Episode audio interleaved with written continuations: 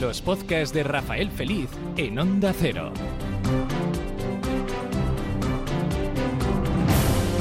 Se avecina otro fin de semana y cuando llega el fin de semana el deporte gana en cuanto a audiencia y en cuanto a interés. Pero antes ya, el jueves tuvo lugar un partido, el primero de baloncesto en la Liga ACB para Casa de Mon Zaragoza. Primer encuentro y primera derrota de los zaragozanos 7-6-7-3 en Santiago ante Obradoiro. Todo el mundo estaba muy esperanzado por ver este nuevo equipo, este equipo que esta temporada estrena también entrenador y por lo tanto a ver qué novedades presentaba. La verdad es que hubo de todo, cara y cruz. La verdad que fueron muchos tiros. Incluso un solo jugador lanzó 10 veces de 3 puntos, solo anotó uno y eso quiere decir que la jornada no fue muy propicia para el tirador, pero estoy seguro de que otros días lo conseguirá.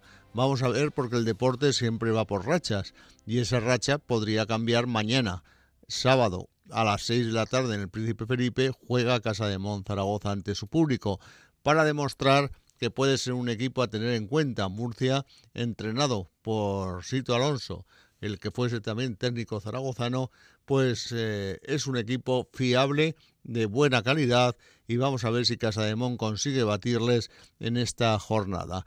El fin de semana también nos va a dejar fútbol, ya que la Sociedad Deportiva Huesca juega nada más y nada menos que en Granada. Hay rachas en las que un equipo se enfrenta a los de arriba o lo hace con los de abajo, pero ahora toca a los de arriba y vamos a ver si el, la Sociedad Deportiva Huesca es capaz de ganar al Granada tercero en la tabla clasificatoria y con un buen palmarés de victorias, sobre todo en su propio terreno, donde es difícil de batir. Ojalá que el equipo del Cuco Ciganda pueda estar listo, cosa que no lo ha demostrado en los partidos que ha jugado por ahora fuera de su propio estadio, consiguiendo tan solo empatar en una ocasión. Vamos a ver si consigue los tres puntos para alegría de todos los orcenses y satisfacción de verlo al Huesca ya encarando los puestos altos de la tabla clasificatoria. No va a ser fácil, igual que no va a ser fácil la temporada del Huesca, porque no hay que olvidar que se ha recortado muchísimo el presupuesto del equipo y ya no es el Huesca tan fuerte de las últimas temporadas que todo el mundo lo daba como serio aspirante a conseguir el ascenso de categoría. Los tiempos cambian y para el Huesca también. Ha cambiado mucho la confección de la plantilla y ya no puede presumir de fichajes de élite para la segunda división del fútbol español. Vamos a ver si el equipo este fin de semana consigue la victoria, como decimos, en los Cármenes, en un campo, en un campo muy, muy complicado. Mención aparte merece el Real Zaragoza, que si las dos victorias consecutivas en casa, una de ellas, la otra lejos, del Estadio Municipal de la Romareda, la afición ya se creía que íbamos a jugar la Champions League de Segunda División, nada más lejos de la realidad. El Real Zaragoza el pasado fin de semana lo devolvieron a la tierra. Jugaba en Andúa ante un equipo, el Mirandés, que venía de no ganar ni un solo partido en lo que va de temporada, con unos problemas goleadores terribles. Pero, miren ustedes, no sé por qué, el partido cambió totalmente. Se vio a un Mirandés muy superior al Real Zaragoza, que lo barrió del campo, no tuvo ni una sola oportunidad el Real Zaragoza de haberse acercado hacia el gol de cara a la portería contraria y la semana está siendo muy larga ya que como todo el mundo sabe, el Zaragoza volverá a jugar el lunes a las 9 de la noche en casa ante el Eibar. Mientras, pues eso, muchos dimes y diretes demostrando que el equipo no está bien, el otro día no lo estuvo por lo menos en Andúba, pero hay que dar una alegría a la afición después de la decepción terrible que lleva toda la afición de la Romareda por ver caer a su equipo en Andúba. No estuvo bien nadie, desde el entrenador.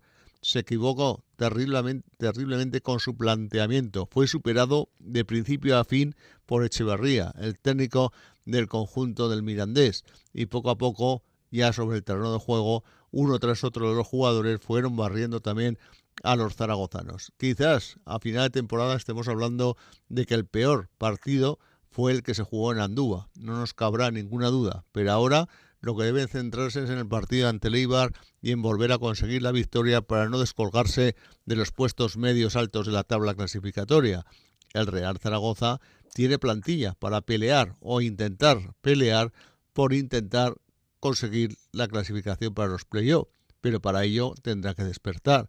Desde luego que partidos como el del otro día no se pueden permitir, porque Zaragoza tiene un escudo, como decía Cristian Álvarez, el gran capitán, tras el partido. Tenemos un escudo al cual defender, un escudo que es muy importante de una ciudad, la quinta de España, que no puede estar haciendo el ridículo como lo hizo el otro día. Nadie del club ha dicho absolutamente nada, pero yo creo que los máximos dirigentes de la entidad también tenían que haber salido a la palestra para pedir perdón, para pedir perdón por el partido que hicieron y por el ridículo tan grande que exhibieron en el campo de Andúa. La afición quiere ver a su equipo ganar, pero ganar bien, no de cualquier manera. Pero el otro día ni de cualquier manera. Se perdió, como decimos, en un partido bochornoso. Y los fichajes ya empiezan a ser cuestionados. Muy bien, sigue bien. Simeone, aunque no marcase el otro día, no va a marcar todos los partidos, lógicamente, y también Mollejo. Pero y el resto, el delantero este que han traído, habrá que ver que aporta algo más de lo que ha aportado hasta el momento. Eh, hace un par de semanas, cuando entrevistábamos al director general del Real Zaragoza, a Raúl Sedley, decía que se tiene que acoplar. Hombre, pues eh, señores, un delantero, si es bueno, viene y a jugar no acoplarse. No estamos para perder el tiempo ni la afición ni el equipo. El equipo necesita un goleador. a ver si vamos a tener que traer un goleador para que se vaya haciendo de momento para acoplarse y pegarse dos o tres meses entrenando para ver si se acopla. Porque hasta ahora poco ha demostrado el jugador nuevo del Real Zaragoza. Ojalá que lo demuestre ya en los próximos partidos y empiece a marcar goles. Pero de momento la preocupación es terrible en el Real Zaragoza. Que pasen un buen fin de semana. Sigue los podcasts de Rafael Feliz en Onda Cero Aragón.